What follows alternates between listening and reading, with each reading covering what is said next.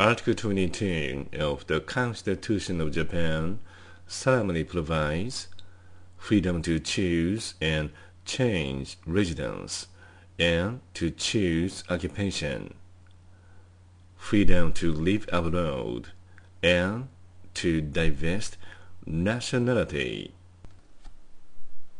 Paragraph 1 of Article 22 of the Constitution of Japan provides that every person shall have freedom to choose and change his residence, and to choose his occupation to the extent that it does not interfere with the public welfare. Paragraph 2 of the same provides that freedom of all persons to move to a foreign country and to divest themselves of their nationality shall be inviolate.